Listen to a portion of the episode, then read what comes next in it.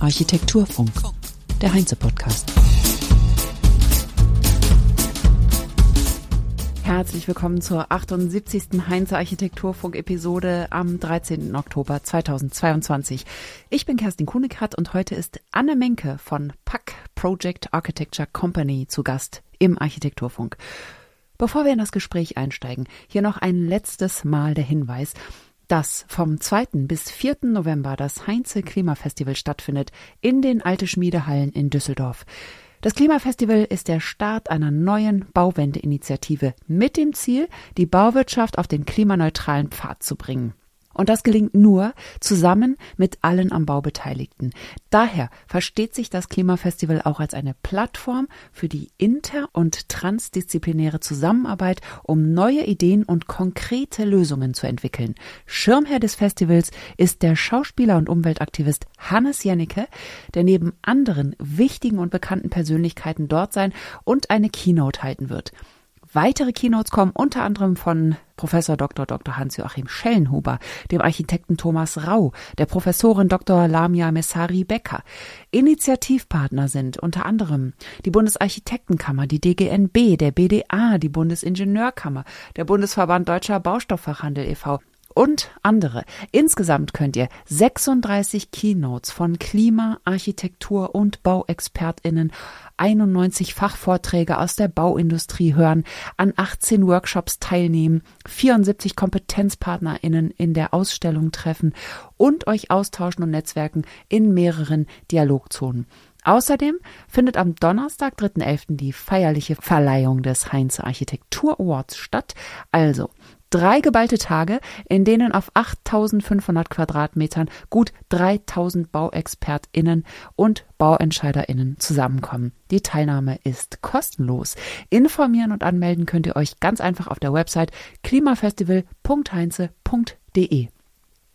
Und jetzt zu Anne Menke. Ihr Büro Pack, ansässig in Berlin, existiert seit elf Jahren und hat eine klare Haltung zum Beruf.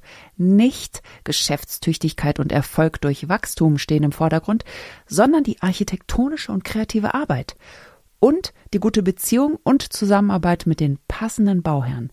Daher arbeiten die beiden Inhaber nach wie vor zu zweit und wünschen sich, dass das so bleibt. Es geht los. Du hast den Sprung in die Selbstständigkeit vor elf Jahren gewagt, zusammen mit dem Architekten Richard Sharon, nachdem ihr einige Jahre an unterschiedlichen Orten und in unterschiedlichen Funktionen Berufserfahrungen gesammelt habt. Unter anderem habt ihr für mehrere Jahre beim Office for Metropolitan Architecture in Rotterdam und du auch dann als Projektleiterin bei Work AC New York City gearbeitet. Und habt ihr euch bei OMA auch kennengelernt? Nicht direkt im Büro kennengelernt, aber in Rotterdam selbst in der Stadt, ja, über Freunde. Aber nicht bei der Arbeit. Ach so. da legen wir Wert drauf. Ach so, ihr wart auch gar nicht in den gleichen. Nee, wir waren nie Kollegen im, in, im, Im, in bei Oma. Nee. Ja, und du warst auch im akademischen Betrieb, wissenschaftliche Mitarbeiterin am Institut für Entwerfen und Konstruieren an der Fakultät für Architektur und Landschaft der Leibniz-Universität Hannover. Und auch nachdem du gegründet hast, Genau, das war parallel. Das war einfach noch so ein zweites Standbein. Ne? Wo kriegt man das Geld her? Ne? Ja. Also ähm, wir haben das Büro gegründet, ohne ein Projekt zu haben und brauchten natürlich erstmal irgendwie ein bisschen äh, Zubrot, um irgendwie unser Leben bestreiten ja. zu können. Und dann ist so ein, so ein Job an der Uni perfekt. Und das war natürlich von der Zeit her total anstrengend eine 50-Prozent-Stelle und ein Büro zu machen, aber es hat irgendwie funktioniert. Dabei noch ein Kind gekriegt und alles oh, wow. drei dann äh, äh, irgendwie jongliert, aber das war eigentlich die Hauptsache, warum ich diesen Job gemacht habe an der Uni. Ne? Ja. Neben dem schönen Input, den man da bekommt durch die Arbeit mit den Studenten. Wann wusstet ihr, dass jetzt ein guter Zeitpunkt ist für die Selbstständigkeit? Ah, dadurch, dass wir in New York bei OMA und bei WorkAC, WorkAC sind auch Ex-OMA-Leute, das heißt eigentlich das gleiche in Grün, äh, wir uns so äh, aufgerieben haben und so viel arbeiten mussten, also 100 Stunden Wochen und das über Jahre, da, das ist nicht nachhaltig. Ne? Also man kann das nur über eine gewisse Zeit durchhalten und irgendwann hat man einfach die Nase voll. Und hat auch gemerkt, dass man irgendwie viel gelernt hat in dem Büro. Es hat Spaß gemacht und irgendwann war dann einfach der Zeitpunkt, einfach ein Bauchgefühl. Jetzt ist Schluss. Und da haben wir das aber auch nicht so gemacht, dass wir geplant haben, wie machen wir das und machen erst Schluss, wenn das nächste schon parat steht, sondern wir haben einfach gekündigt. Und sind dann äh, nach Europa zurückgegangen, weil wir dachten, ja, wo können wir denn günstig leben? Wo ist das überhaupt finanziell möglich? Und das war dann Berlin, ähm, weil das Leben da natürlich viel billiger ist. Ähm, und ich auch noch von der äh, von meiner Studienzeit noch Kontakte hatte, die natürlich auch sehr wichtig sind, wenn man ein Büro gründet, dass man noch ein paar Leute kennt, die einen unterstützen können, mit denen man zusammenarbeiten kann, die man vielleicht mal fragen kann, wenn irgendwelche Fragen zu fragen sind und so weiter. Ja, interessant, weil ich habe gedacht, mhm. Berlin ist eigentlich ein schwieriges Pflaster wahrscheinlich. Ist es schwierig in Berlin oder geht es noch? Das war und das wussten wir ja nicht. Ne? Mhm. Also ich hatte, ich hatte ja lange Zeit überhaupt nicht in, in Deutschland gearbeitet und wir sind nun ein internationales Büro. Mein Partner ist Engländer und da geht nichts anderes als Berlin. Der zieht ja nicht irgendwo in die deutsche Provinz. Ne? Also das ging ein, das war einfach entweder London oder Berlin. Nach New York war das schon so ein Schritt. und dann haben wir das einfach gemacht. Und äh, natürlich gibt ist es gibt's diese Architektenschwämme in Berlin. Das wussten wir aber irgendwie gar nicht. Das haben wir einfach dann erst hinterher gemerkt, dass es vielleicht an, besser wäre, irgendwo in eine Kleinstadt zu gehen. Ne? Ja. Naja, ich meine, vielleicht kann man ja auch von Berlin aus auch äh, ein genau. bisschen weiter äh, ja, die, genau. die Arme ausstrecken. Ja. Ich wollte noch mal zu eurer Findung sozusagen mhm. zusammenkommen. Ihr wart ja keine Kollegin. Mhm. Ihr habt dann aber trotzdem gegründet. Wann war euch klar, dass ihr zusammen gut arbeiten könnt? Noch gar nicht. also wir wussten das ja. wirklich gar nicht. Ähm, ähm, ich muss jetzt natürlich sagen, wir sind auch privat, äh, wir sind verheiratet, haben zwei Kinder und das war dann einfach es gibt's ja tausendfach, ne? Ja. Also die Architektenpaare. Ja, ja. nichts Außergewöhnliches, ja, ja. Also, das versuche ich immer gar nicht zu erwähnen, aber so. Tut mir leid. Jetzt habe ich da so nachgebohrt. aber wir haben das einfach ausprobiert und wir haben das auch gar nicht jetzt so streng gesehen, dass wir dachten, jetzt muss das funktionieren. Ja. Wir haben gedacht, jetzt geben wir uns mal eine Zeit, machen ein paar Wettbewerbe, haben dann ein Projekt bekommen äh, von äh, Bekannten und Familie haben das gemacht, haben gemerkt, dass es irgendwie funktioniert und dann einfach weitergemacht. Ja. Aber es war nie so der Anspruch, dass wir jetzt unbedingt Erfolg haben müssen und die nächsten 20 Jahre jetzt unbedingt dieses Büro führen müssen. Ja. Wenn es nicht geklappt hätte, wären wir gerne auch wieder in eine andere Anstellung ja. äh, gegangen. Ne? Aber also, jetzt verstehe ich auch. Also ich mhm. wusste auch nicht, dass ihr ein Paar seid. Deswegen, ich habe gedacht, ihr habt euch irgendwie ne, über die Arbeit und wusstet, wir zwei, das passt oder so. Aber es ist ja logisch, dass man bei seinem Partner äh, ahnen kann, ob passt oder nicht äh, zusammen. Naja, ist auch manchmal schwierig, ne? Also. Bestimmt, ja, bestimmt. Aber vielleicht, ähm, man, wenn man das vorher ahnt, würde man es vielleicht dann auch nicht machen mm. und erstmal. Ihr habt es gemacht und erfolgreich. Ihr existiert seit elf Jahren. Letztes Jahr habt ihr zehnjähriges gefeiert, eine kleine Ausstellung auch gehabt mm. äh, in Berlin. Und du hältst ja einen Vortrag hier bei der Architektur. Und das berühmte Buch von OMA, SMLXL, das 1997 erschienen ist, ist Vorlage für deinen Vortragstitel XSSML. Ja. Und das äh, zeigt schon die Projektbandbreite, die bei euch sehr groß ist und von der Saunahütte über Wohnungen und Einfamilienhäuser bis hin zum Studentenwohnheim mit 72 Wohnungen auf 3000 Quadratmeter Wohnfläche reicht. Wie habt ihr die ersten Jahre so finanziell ganz gut überstanden? Ja, also der, der Plan, als wir anfingen, war einfach, wir sagen Ja zu allem, was kommt. Ne? Also man sitzt dann da und, und dann fragt irgendwie die Tante vom Onkel, kannst du mal hier den Anbau machen? Und dann sagt man Ja, ohne groß nachzudenken, weil man einfach gar nicht die Wahl hat. Ne? Also man muss ja irgendwie das Geld zusammenbekommen.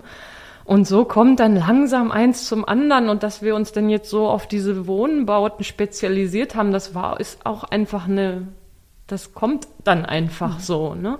Und äh, mittlerweile ist es, ähm, halt so, dass äh, man merkt dann, wenn man ein Projekt schon gemacht hat, das nächste ist ein Stückchen einfacher. Man hat, kriegt dann die Erfahrung und man kommt dann in so eine Richtung rein, äh, wo man dann auch irgendwie eine Expertise entwickelt und nicht immer wieder Ochs vorm Berg wieder steht bei jedem Projekt.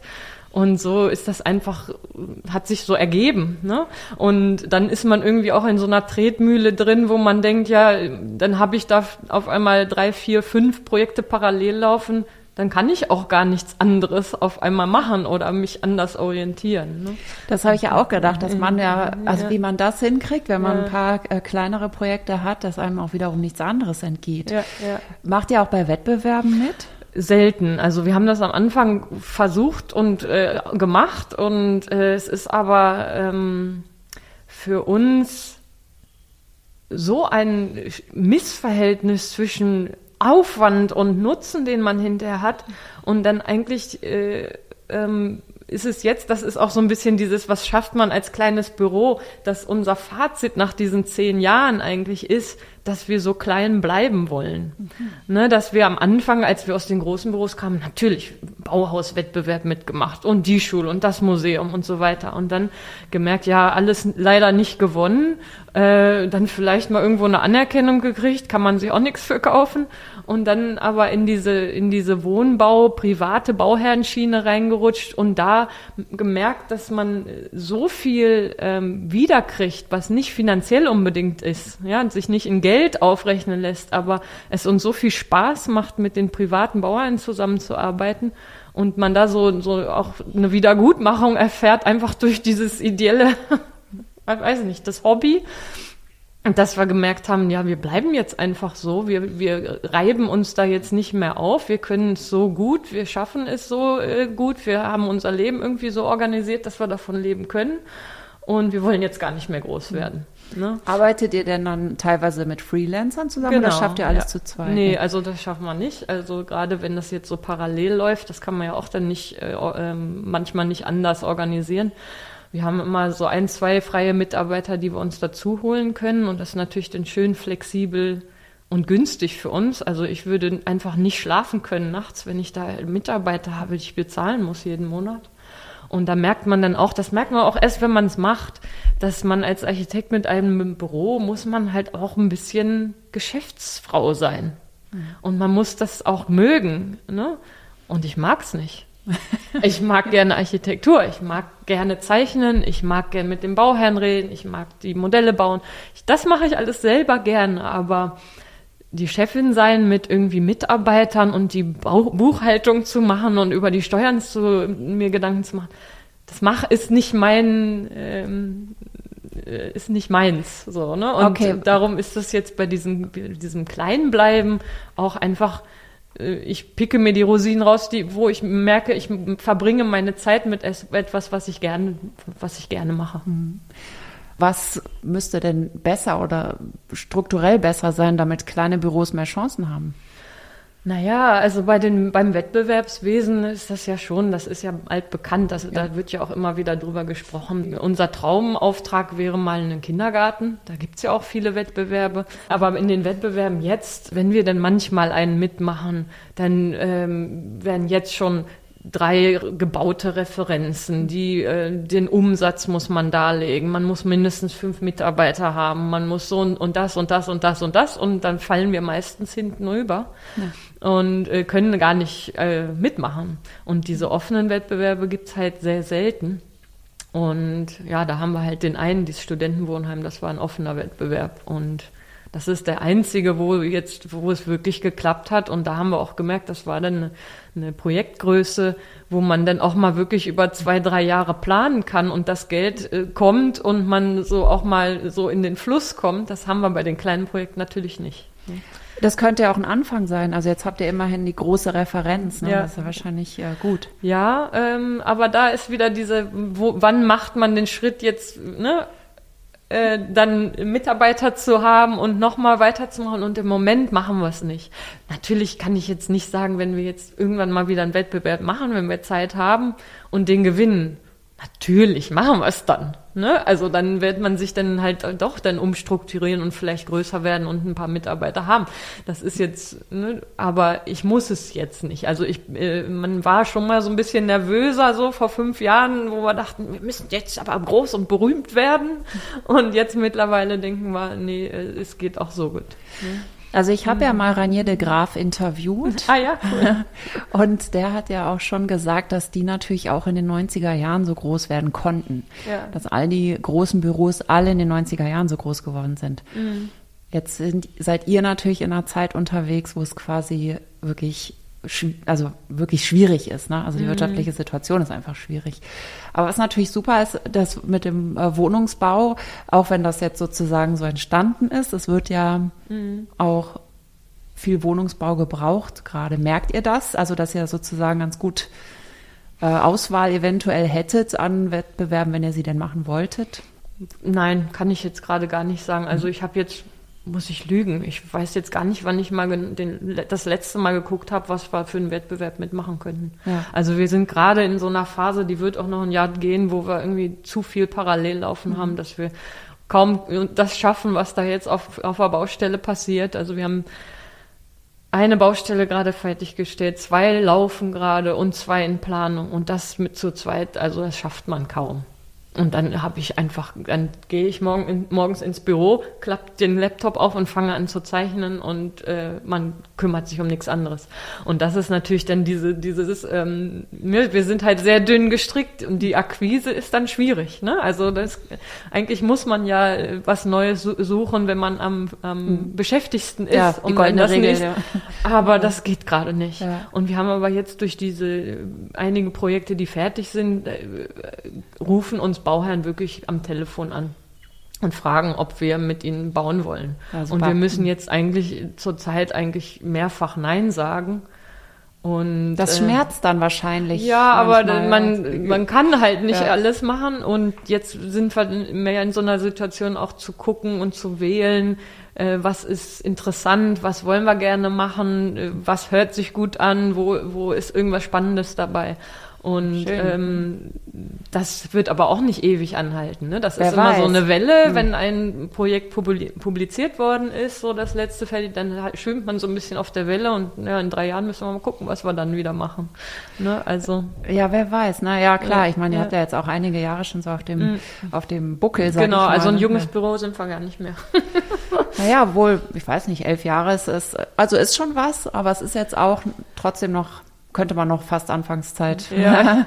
Also so komme ich mir auch mal vor. Ja. Bei jedem Projekt ich glaub's wieder. Es normal, fängt ja. immer wieder neu an. Als hätte man noch nie irgendwas von Architektur gehört, noch nichts weiß, immer wieder ja, zurück zum Los. So. Das kommt nur dir so vor wahrscheinlich. Also Ja. die, die dir dabei zuschauen, die Bauherren oder so, die werden sicherlich das anders sehen. Okay, du würdest wahrscheinlich auch nie wieder in eine Anstellung zurück wollen. Also das würde ich gar nicht sagen so. Ähm, ich kann es mir jetzt gerade gar nicht vorstellen. Ich ähm, bin da so raus und man ist jetzt, ne, man hat merkt schon diese Vorzüge, die man hat, sein eigener Chef zu sein. Na, Da gibt's einige natürlich. Und das macht eigentlich Spaß, aber ich denke schon, dass ich, wenn, wenn wir, also wir hinterfragen das auch ständig, ne? Einmal, mindestens einmal im Jahr setzen wir uns zusammen und sagen, ist es das noch? Wollen wir das noch? Und ähm, ich hätte kein Problem zu sagen, ach, nö, wir haben jetzt, es ist nicht mehr das, was wir wollen, wir machen die Butze zu und ähm, arbeiten wieder irgendwo. Also hätte ich kein Problem mit. Ja. Und Ne, das, also- also, ich meine, das ist natürlich auch immer so eine, auch so, ein- so ein Backup, sage ich mal, dass Mhm. das geht, ja. Also weil wenn mit euren Erfahrungen, ihr würdet ja immer was finden und Das denke ich auch, ja. gerade so in dem Bereich, wo wir jetzt unterwegs sind, also Ausführungsplanung. Ne? Wir wissen ja jetzt, wie es funktioniert. Ähm, da denke ich, da haben wir kein Problem, hätten wir kein Problem, einen, Job zu bekommen. Aber genau. Würdest du also denn auch empfehlen, anderen jungen Architektinnen und Architekten so den Sprung einfach, einfach machen? Ja, also auf jeden Fall. Also man darf einfach diese Naivität, die man hat, die da muss man sich erhalten auf jeden Fall. Also ich finde, das ist unbedingt notwendig, sonst kann man sofort gar nicht mehr schlafen nachts. Also dann denken, also ich denke auch oft an meine Haftpflichtversicherung oder an solche Sachen.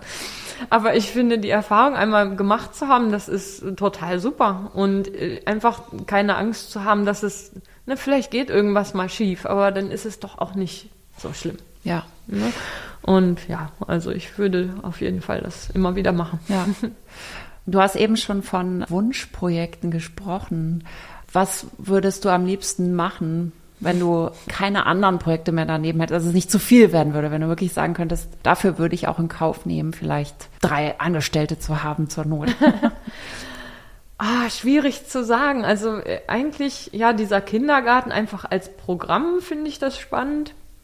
Und auch so in dem Aspekt, dass es noch so eine Komplexität hat, die wir stemmen könnten in der Struktur, wie wir jetzt uns bewegen, äh, in der Bürostruktur. Aber so äh, eigentlich anderes, also jetzt zu sagen, ich muss jetzt unbedingt mal ein Museum oder irgendwas machen oder einen öffentlichen Bau. Nee, das haben wir auch alles schon mal gemacht in, in unserem äh, Angestellten-Dasein. Ähm, bei mir ist es, also was man merkt durch die ganzen Projekte, ist, dass es so doll am Bauherrn hängt. An wen man da gerät, mit wem man diese Projekte macht, ob das jetzt die Saunahütte oder das Studentenwohnheim ist. Ich wünsche mir einfach immer äh, tolle Bauherren, die irgendwie mitgehen, die das verstehen, was man möchte, die irgendwie innovativ sind, die sich was trauen gar nicht unbedingt viel Geld mitbringen müssen, aber ähm, einfach das, das, das ist so ein Verhältnis, da merkt man erst, wenn man selber machen muss, dass äh, dieses, äh, dieser Bauherr so einen großen Einfluss hat, ob das Projekt hinterher gut wird oder nicht. Spielt eine Riesenrolle, ja. Total. Also das merkt man ja nicht, wenn man sich Projekte anguckt in der Zeitschrift und denkt, oh schön. Ja, da, wo haben, ich denke dann immer, wo haben die diese tollen Bauherren her, die sowas auch machen ja. wollen. Ne? Ja, das ist wirklich ein Punkt. Ja. Auch wie ökologisch und klimagerecht ja, ein Haus genau. ist, das hängt ja auch wiederum vom Total, Bauherrn. Ja. Wie ist das denn bei euren Bauherren? Sind die ökologisch schon so aufgestellt? Spielt das eine Rolle? Wollen Sie das spielt, spielt immer mehr eine Rolle. Ja. Also äh, gerade bei den privaten Bauherren, da ist jetzt immer die KfW als Förder, äh, also immer Effizienzhäuser waren das bisher. Es geht ganz viel bei den Bauherren immer durch den Kopf, was ist mit der Technik und und was ist mit der Heizung und ne, also da, da äh, springen die voll drauf an, weil man da halt viel liest, in, in, ne, wenn man jetzt nicht über Architektur viel Bescheid weiß. Und wir versuchen dann immer ein bisschen in die Schiene zu gehen, dass wir nicht das Haus mit Technik äh, vollstecken, sondern äh, dass man so ein bisschen über die Materialien nachdenkt, über die Ausrichtung, über eine kompakte Bauweise und die so ein bisschen sensibilisiert, äh, was, was kann ich da erreichen, was vielleicht nachhaltig ist. Ja. Aber da ist jetzt, haben wir jetzt kein, äh, kein Schema F, nach dem wir da vorgehen. Das ist bei jedem Projekt dann immer anders wieder. Und sonst seid ihr sozusagen nah dran an diesen Themen. Wir müssen jetzt uns vom Beton verabschieden und eher Richtung Holz denken oder wie auch mhm. immer. Oder ist das sozusagen eher noch so ein Hintergrundrauschen? Naja, man, also jetzt bei diesen privaten Bauvorhaben, bei den Häusern, also wo es jetzt nicht um Sanierung oder Umbau, machen wir ja auch viel, aber bei den Neubauten, wo man sozusagen die Wahl hat, was mache ich denn? Ähm, da wird das jetzt viel stärker auch ähm, angefragt von den Bauherren. Das war, vor, als wir angefangen haben, noch nicht so. Und wir haben jetzt gerade ein äh, Projekt, so ein, zwei Wohnhäuser fertiggestellt, die in Holzbauweise gebaut sind. Also unsere ersten reinen Holzbauhäuser. Äh, schwierig in Berlin, gibt's noch nicht so viel. Ne? Ist ja eher Stein auf Stein ja. das Mittel der Wahl. Aber das war auf jeden Fall eine, eine, gute, ein, gutes Projekt, das mal einmal durchzuspielen und auch als Referenz zu haben. Ne? Und ähm, das werden wir mit Sicherheit noch öfter jetzt machen. Aber wir sind jetzt nicht so, dass wir jetzt bei jedem Projekt sagen, wir machen nur noch Holzbau oder wir machen jetzt nur noch das oder das. Also es kommt dann ganz drauf an auf den Ort, was sind die Gegebenheiten, was ist das Budget und äh, dann entscheiden wir dann jedes, mhm. jedes Mal wieder neu. Ja. ja, klingt so gesund. Also, mhm. dass, dass, man die richtigen Ziele verfolgt. Mhm. Und nicht dieses, was wir alle eigentlich immer kennen, ja, Wachstum, Wachstum, Wachstum, sondern ja, dass man ja, sagt, ja. wir. Nee, und ich meine, wir haben ja nie irgendwie ein hohes Budget. Also wir hatten bisher nie einen Bauherrn, der irgendwie das genug Geld hat, dass man jetzt irgendwie alles entwerfen kann, was man gerne entwerfen würde. Und das ist immer dann natürlich auch ein limitierender Faktor, gerade bei den Materialien jetzt noch. Also die nachhaltigen oder, oder ökologischen Materialien, die kosten einfach mehr. Ne? Und äh, das dann äh, trotzdem zu, zu versuchen, dass, äh, dass der Bauherr sich entscheidet, da mehr Geld auszugeben, anstelle nun die, die Standardmaterialien zu nehmen, das ist immer ein Kampf und das muss man dann gucken. Und ich verstehe dann die Bauherren natürlich auch was, was, womit, wofür sollen sie denn nun ihr Geld ausgeben? Und es ist immer so auf Kante gestrickt. Also es ist schwierig. Mhm. Aber ich denke, das wird jetzt in den nächsten Jahren ganz viel, viel einfacher werden. Ja. In dem Sinne. Ja, das muss auch politisch mhm. unbedingt geregelt mhm. werden. Das können die mhm. Architekten gar nicht alleine. Nee, ja, also gerade bei diesen kleinen Projekten, das sind ja jetzt keine Leuchtturmprojekte, wo man jetzt irgendwas Neues äh, äh, ausprobieren kann. Ne? Also da sind wir einfach auf die Bauherren da angewiesen. Und das, ja. ja, und von solchen Projekten gibt es ja auch auch wahnsinnig viele. Ja, und das ist jetzt, das ist für mich so ein bisschen dieses Nachhaltige mit den Einfamilienhäusern, ne? Dieses, dieses ganze Thema, ja. darf man das überhaupt noch bauen und ja. so. Und da gehen wir jetzt auch immer stärker, dass wir auswählen, wenn Leute äh, anrufen und bauen wollen, dass wir solche Projekte auf der grünen Wiese, die sagen wir ab. Mhm. Also das machen wir nicht mehr äh, oder haben wir ja auch noch nicht viel gemacht. Ein, ein so ein Projekt haben wir mal gemacht. Mhm. Also es ist immer ein Bauen im Bestand oder es ist immer ein gewachsener Kontext, wo man eine Lücke schließt oder irgendwas ergänzt. Weil oder so viel da ist. Ne? Weil ja. einfach, ich möchte nicht hier diesen Flä Flächenfraß noch weiter unterstützen. Also das ist sozusagen ein Beitrag, den wir versuchen irgendwie zu leisten dass wir halt die Projekte dann nicht, äh, nicht annehmen, wo sowas gewünscht ist. Toll, also es klingt, es klingt so frei, ja. Also es ist irgendwie glücklich, ausgeglichen, frei. So. Also ja, ich bemühe mich, sonst würde ich, glaube ich, keinen Spaß mehr dran haben. Und das war's für heute. Danke fürs Zuhören. Der Architekturfunk geht in die Herbstpause und ist in drei Wochen wieder zu hören, am 3.11. Genau. Und das ist dann live vom Klimafestival. Vielleicht sehen wir uns dort oder ihr hört hier rein. Bis dahin, macht's gut. Tschüss. Architekturfunk.